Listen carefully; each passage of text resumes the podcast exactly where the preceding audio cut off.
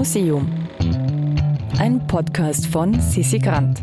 Heute die Verschlüsselungsmaschine Enigma. Heute braucht ihr etwas länger Zeit, denn Ottmar Moritsch zeigt uns heute eine Schreibmaschine, die Geheimbotschaften schreiben konnte. Es handelt sich um eine mechanische Verschlüsselungsmaschine.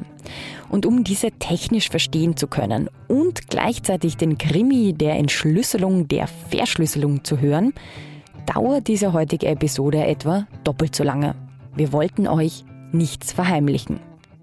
Also hallo, mein Name ist Ottmar Moritsch, ich bin hier Kustos im Technischen Museum Wien und heute äh, haben wir ein neues Objekt, das wir zeigen oder präsentieren wollen, nämlich die Verschlüsselungsmaschine Enigma. Um die Jahrhundertwende verbreitet sich äh, die neue Technologie Funk, welche von der Schifffahrt, aber vor allem dann vom Militär für die Nachrichtenübermittlung äh, im Ersten Weltkrieg genutzt wird. Da aber der Funkverkehr durch die Gegner da leicht abgehört werden kann, bedarf es einer Verschlüsselung des Inhaltes, einer Codierung der Nachrichten. Dafür kommen anfangs handschriftliche Methoden zum Zug äh, und später dann spezielle Verschlüsselungsmaschinen, die dafür entwickelt werden. In den 20er Jahren beginnt in Berlin ein Ingenieur namens Arthur Schabius eben genau in diesem Kontext sich äh, ähm, Maschinen äh, zu überlegen, die in den 20er Jahren die mechanische Verschlüsselung von Nachrichten übernehmen können. Er nennt diese Maschine Enigma nach dem griechischen Wort für Rätsel äh, und bewirbt sie im Bank- und Geschäftsbereich. Damit will er sichere Korrespondenz für vertrauliche Nachrichten gewährleisten. Wird auf einer solchen Maschine ein Klartext eingetippt, so verwandelt sie diesen in einen äh, nicht lesbaren Chiffrentext der nur mit der gleichen Maschine, also die wirklich identisch eingestellt ist, wieder zurückgewandelt werden kann in Klartext. Diese anfänglichen Konstruktionen sind aber noch nicht ausgereift und der wirtschaftliche Erfolg bleibt eigentlich aus. Aber das Militär erkennt sehr schnell diese äh, neue äh, Möglichkeit, die diese Verschlüsselungsmaschinen bieten äh, und sie beauftragen bei ihm ein handliches, robustes Modell in der Form einer tragbaren Holzkiste äh, zu entwickeln, was er auch tut. Und das Militär führt dann diese äh, Verschlüsselungsmaschine Enigma bei der deutschen Wehrmacht ein. In der Folge wird das Gerät natürlich dann sofort als geheim eingestuft, wenn es militärischen Zwecken dienen muss und die kommerziellen Modelle verschwinden dann gänzlich vom Markt. Innerhalb der deutschen Wehrmacht werden dann in den 30er Jahren zahlreiche weitere Modelle entwickelt für verschiedene Truppenteile und verschiedene Anwendungen. Und eine dieser Chiffriermaschinen, die sehen wir da heute in den Medienwelten in der Vitrine vor uns. Das ist eine Standard-Heeres-Enigma mit drei Austauschspannwalzen äh, und äh, sechs Steckerverbindungen. Äh, wie ist nun so eine Enigma aufgebaut? Also Äußerlich ähnelt die Enigma einer gewöhnlichen Schreibmaschine, aber nur auf den ersten Blick.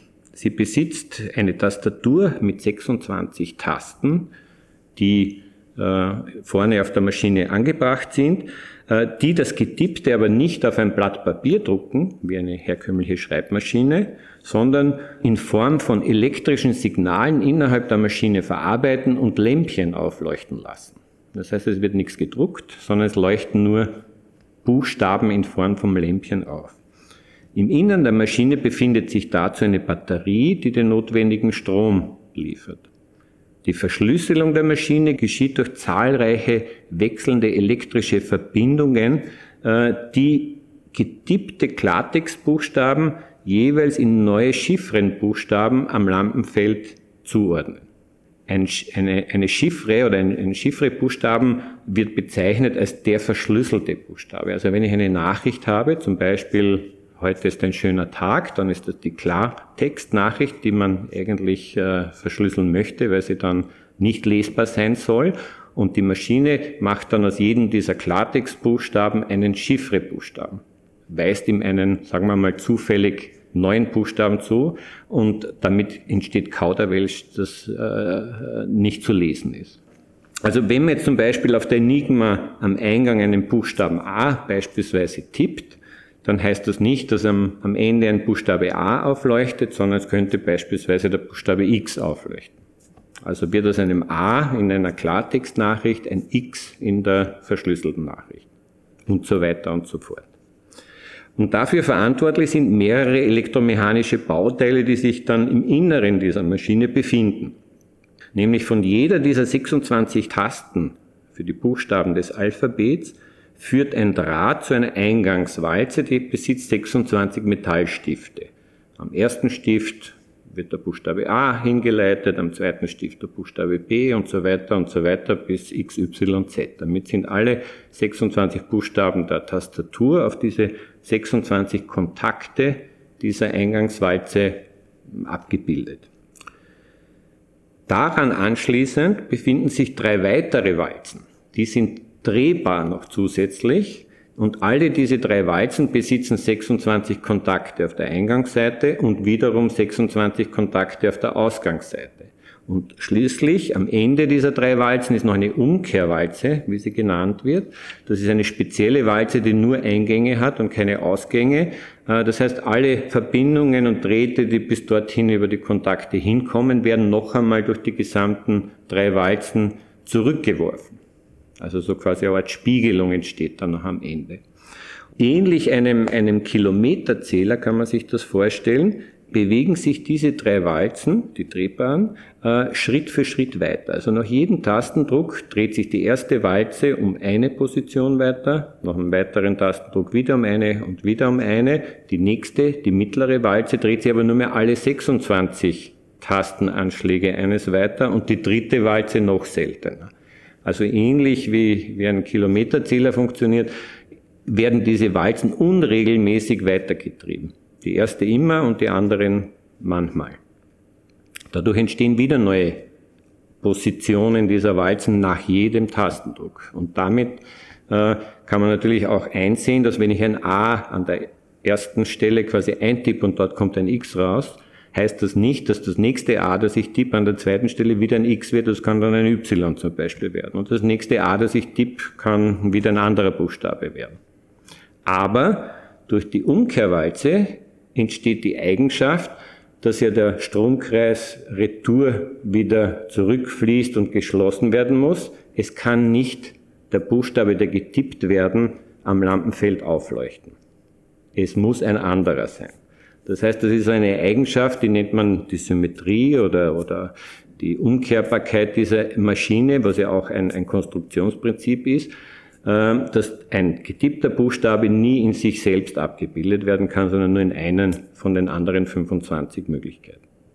Es gibt noch ein Bauteil bei der Enigma, das sogenannte Steckerfeld. Also neben den Tasten, den Walzen und den Lampen gibt es noch ein Bauteil, das sich auf der Vorderseite befindet, ein Steckerfeld. Das Steckerfeld hat 26 Buchsen für die 26 Buchstaben des Alphabets. In jene können Kabel hineingesteckt werden, um zwei Buchstaben miteinander zu verbinden. Also es kann beispielsweise der Buchstabe A mit dem Buchstaben B gesteckt werden. Das bedeutet, dass A und B in der Maschine vertauscht werden. Jetzt rein, rein funktional. Das heißt, wenn ich ein A tippe, wird nicht das A in die Maschine geleitet, sondern wenn es mit B gesteckt ist, ein B in die Maschine äh, geleitet. Das, gibt eine zusätzliche Verwürfelung der Möglichkeiten äh, und je nachdem, wie die Stecker gesteckt sind, gibt es Buchstaben, die gesteckt sind die werden durch andere ersetzt und Buchstaben, die nicht gesteckt sind, die bleiben quasi unberührt und gehen unberührt in die Maschine hinein. Das ist so dieses, dieses Feld, dieses Steckerfeld. Für, für ein Enigma können auch noch zusätzlich Grundeinstellungen vorgenommen werden. Das heißt, ähm, die drei äh, Walzen beispielsweise, die sich ja nach jedem Tastendruck weiterdrehen, können unterschiedlich in die Maschine eingelegt werden. Das heißt, es ist vorgegeben, zum Beispiel die Walze Nummer eins muss an die linke Seite eingelegt werden, die Walze Nummer zwei an die rechte und die Walze Nummer drei in die mittlere Stellung. Und wenn man sich überlegt, es gibt schon wieder mehrere Möglichkeiten, diese drei Walzen in diese drei Fächer in der Maschine einzulegen, nämlich genau genommen sechs Möglichkeiten, die drei einzulegen. Äh, das heißt, die Walzenlage ist eine dieser Einstellmöglichkeiten. Eine zweite Einstellmöglichkeit ist, dass diese drei Walzen ja in verschiedenen Drehpositionen gedreht werden können. Also jede hat 26 für die Buchstaben des Alphabets und da ist vorgegeben, wie diese drei Walzen am Anfang einzustellen sind. Das könnte jetzt sein eine Vorgabe, die lautet A, B, C beispielsweise. Dann muss die linke Walze auf A gestellt werden in die Drehstellung, die mittlere Walze auf B und die dritte Walze auf C. Und damit hätte man eine andere Grundstellung, wie zum Beispiel X, Y, Z, weil da stehen die drei Walzen in ganz anderen Drehstellungen und haben natürlich dann ganz andere Draht Verdrahtungsmuster, die sie dann dem, dem Verschlüsseler bieten. Und die letzte Vorgabe für so eine Grundstellung ist das Steckerfeld. Welche Buchstaben sind mit welchen Buchstaben miteinander zu stecken? Und da gibt es unzählige Möglichkeiten, die 26 äh, Buchstaben zum Beispiel mit sechs Steckerkabeln miteinander zu verbinden. Und erst wenn das alles eingestellt ist, ist eine Maschine quasi in Grundeinstellung und kann dann für einen Verschlüsselungsprozess genutzt werden. Und das schauen wir uns jetzt an. Ähm, wie funktioniert das Senden und Empfangen zum Beispiel jetzt im, im täglichen Betrieb eines solchen Funkers, der die Enigma äh, bedienen muss? Der Sender äh, verschlüsselt seine Nachricht, die er auferlegt bekommt, äh, mit einer Enigma, die mit der Grundeinstellung des Tages verschlüsselt ist.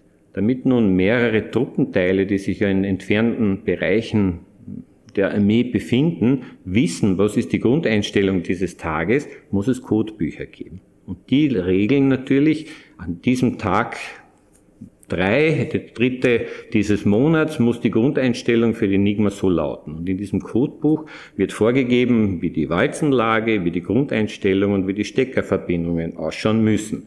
Und jetzt müssen an diesem Tag alle, die diesem Truppenverband angehören, die ihre Enigma natürlich auf die gleiche Einstellung bringen. Erst dann können sie miteinander kommunizieren. Und äh, praktisch heißt das, eine Nachricht wird mit der Enigma verschlüsselt von der Senderseite her, wird dann in Morsecode umgewandelt, also die entstehenden Chiffren werden in Morsecode gewandelt und dann per Funk gemorst. Das ist die übliche Vorgehensweise. Der Empfänger auf der anderen Seite erhält eine Morse-Nachricht, erhält Morsezeichen, die werden notiert, wieder in Buchstaben umgewandelt. Das ist ein, ein Chiffrensalat, den keiner lesen kann. Aber mit der Enigma, die dort auf der anderen Empfängerseite äh, äh, vorliegt und die auf die Tageseinstellung eingestellt ist, können nun diese verschlüsselte Nachricht nochmals getippt werden und es erscheint dann wiederum die Klarnachricht, also die ursprüngliche Nachricht, die zu übermitteln galt. Und dieser Prozess äh, bestimmt im Wesentlichen Fair- und Entschlüsseln äh, mit, äh, mit der Enigma. Andere Grundeinstellung äh, und schon hat man eine andere Verschlüsselung, äh, die nicht mehr entschlüsselt werden kann, solange man nicht die entsprechende neue Grundeinstellung kennt. Äh, jetzt, jetzt äh, im, im nächsten Teil hätte ich gesagt, überlegen wir kurz, wie viele Einstellmöglichkeiten hat überhaupt so eine Maschine. Also jetzt rein der mathematische kombinatorische Raum, der so mit so einer Maschine möglich ist. Die Walzenlage ähm, erlaubt, die drei Walzen in unterschiedlicher Reihenfolge in die Maschine einzulegen. Das ergibt sechs Möglichkeiten. Ich kann die erste Walze links und die zweite an zweiter und die dritte an dritter Stelle. Dann kann ich anfangen, zwei vertauschen und alle Möglichkeiten durch habe ich sechs Möglichkeiten. Äh, wir wissen auch schon, dass die drei Walzen, die drinnen sind, drehbar sind und in jeweils 26 verschiedenen Drehpositionen sich befinden können. Da, nach Adam Riese ist das 26 mal 26 mal 26 Möglichkeiten, ergibt in Summe 17.576 Möglichkeiten, wie diese drei Walzen in, in, in verschiedenen Drehpositionen in der Maschine sein können. Und das große äh, kombinatorische Element sind natürlich die Stecker. Also wenn man jetzt quasi eine kleinere Nebenrechnung macht, die wir hier in der Kürze nicht machen, die sechs Steckerpaare mit 26 Buchsen äh, verbinden will, entstehen 100 Milliarden Möglichkeiten bereits, das zu tun. Und wenn man alles zusammen aufsummiert, dann ergibt es eine Zahl von 10 Billiarden Möglichkeiten an Einstellmöglichkeiten, die die Enigma aufweist, nur mit so wenigen Bauteilen, mit sechs Steckern, drei Walzen und, und einem Tastenfeld mit 26 Buchstaben. Und man sieht schon die schier große Zahl an Verschlüsselungsmöglichkeiten, die die Enigma bringt. Sie hat ein neues maschinelles Verschlüsselungszeitalter eingeleitet. Äh, aber auf deutscher Seite war man sich wahrscheinlich zu sicher, dass das jemals geknackt werden kann und man ist davon ausgegangen, die Enigma ist unknackbar. Jetzt kommt eigentlich die Geschichte der Realität. Auf der Gegenseite in Polen zuerst und später in England hat man es sehr wohl geschafft, in diese äh, neue äh, Enigma verschlüsselten Funksprüche einzubrechen. Ähm, also bereits in den 1930er Jahren wird auf der polnischen Seite ein geheimes Chiffrenbüro installiert, um die verschlüsselten deutschen Funksprüche zu knacken. Der junge Mathematiker Marian Rejewski beginnt dort die Enigma und ihre Funksprüche zu analysieren. Dazu sammelt er für jeden Tag die aufgefangenen verschlüsselten Funksprüche der Deutschen äh, und versucht darin einmal Muster zu erkennen, ob da vielleicht irgendwas äh, in den Chiffren immer wieder auftaucht oder vielleicht am Anfang dieser Funknachrichten irgendwelche Muster erkennbar sind. Also es ist eine sehr komplexe, spannende Aufgabe, die da diese jungen Leute dort in Polen machen können. Ähm, in weiterer Folge bekommt er zusätzlich geheimes Material von Spionen organisiert, geheime Schlüsselunterlagen, Tagescodebücher der Deutschen. Das heißt, er hat jetzt nicht nur verschlüsselte Funksprüche, er hat auch Unterlagen, wie so ein Enigma an welchem Tag für eine Grundeinstellung haben äh, muss, damit sie diese Funksprüche erzeugt. Also er hat schon zusätzliche Annahmen, äh, wie die Enigma eingestellt werden muss, damit das rauskommt an Verschlüsselung. Und in weiterer Folge, also mit diesem Material, gelingt es ihm, die Enigma wirklich mathematisch komplett zu rekonstruieren. Und das ist eine, eine sehr große Leistung, die man Marian Rejewski anrechnen muss, dass er eigentlich ohne eine echte Maschine gehabt zu haben, wirklich mathematisch die Maschine komplett rekonstruiert. Alle Bauteile, alle Funktionen und er kann sie quasi in Polen selbst nachbauen lassen. In der Folge äh, wird dort äh, das analytische und methodische Verfahren und Prozedere weiterentwickelt und sie schaffen es dann wirklich ähm, regelmäßig in die deutschen Funksprüche einzubrechen. Doch dann kommt natürlich äh, der Kriegsausbruch, der Überfall auf Polen. Die Deutschen überfallen 39 äh, Polen äh, und die gesamten Arbeiten werden dort eigentlich eingestellt, weil Polen droht natürlich eingenommen zu werden. In aller Eile wird dort alles zusammengepackt, äh, übermittelt über Frankreich an England, an die Alliierten, damit das Material und die wertvolle Arbeit, die dort geschehen ist, nicht verloren ist.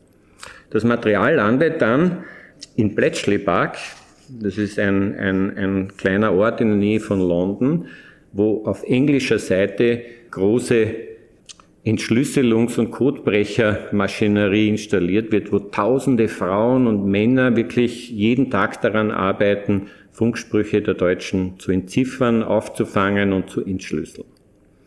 Und in diesem Zentrum äh, steht auch der junge Mathematiker Alan Turing, welcher ganz neue Einbruchsmethoden in diese verschlüsselten Funksprüche entwickelt. Er geht von Worten aus, die er in verschlüsselten Nachrichten vermutet. Er geht nicht davon aus, wie schauen jetzt die Schlüsselunterlagen dieses Tages aus, um diese zu rekonstruieren, sondern er geht es noch viel direkter an und macht einen direkten Angriff in diese Verschlüsselung und sagt, ich glaube, in dieser Nachricht wird wahrscheinlich das Wort Wetter vorkommen, weil es halt eine regelmäßige Meldung ist, die immer wieder von einem Posten, äh, ich weiß nicht, aus dem hohen Norden zur, nach Berlin geschickt wird, um tagtäglich um zur selben Zeit passiert. Geht da wahrscheinlich davon aus, da können vielleicht immer wieder Wettermeldungen zum Beispiel drinnen sein. Also hat eine sehr hohe Wahrscheinlichkeit, dass das Wort Wetter in diesem verschlüsselten Funkspruch drinnen ist. Und in weiterer Folge entwickeln sie und bauen sie Maschinen, äh, die wirklich schrankgroße Anlagen sind und aus vielen Rotoren, die äh, so bewegliche Walzen wie ein Enigma sind, äh, nachgebaut sind und können so in kurzer Zeit unzählige Maschineneinstellungen der Enigmas durchspielen. Nicht nur eine Enigma, die nacheinander alle Einstellungen durchprobiert, sondern gleichzeitig viele Enigmas in einer ganzen Wand von Maschinen verbaut, die gleichzeitig alle möglichen Einstellungen durchspielen. Und so sucht er nach diesen gezielten vermuteten Wörtern und wenn so eine Bomb genannte Maschine äh, einen Treffer hat, bleibt sie stehen und man analysiert dann die Zustände und die Einstellungen. Und so gelingt es eigentlich dann England und in weiterer Folge den Alliierten regelmäßig den deutschen Funkverkehr zu brechen, ohne dass es die Deutschen wirklich wissen und mitbekommen und gewinnen so einen, einen militärischen Vorteil, den sie dann auch äh, auszunutzen wissen. Heutzutage passiert natürlich Verschlüsselung nicht mehr mechanisch, sondern in Form von äh, Bits und, und äh, äh, im Computer in digitaler Form. Dazu gibt es digitale Schlüssel, die in der Regel äh, durch die Anzahl ihrer Bitlänge gekennzeichnet werden. Also einer dieser Standards ist der AES-Standard, der heute stattfindet, um Computerinhalte zu verschlüsseln. Der kann entweder mit 128 Bit verschlüsselt sein oder mit 256 Bit. Und das sind natürlich äh, viel, vielfache äh, dieser Möglichkeiten, die die Enigma damals geliefert hat. Wer es jetzt noch ganz genau wissen will, Ottmar Moritsch hat gemeinsam mit Wolfgang Pensold ein Buch zur Enigma veröffentlicht.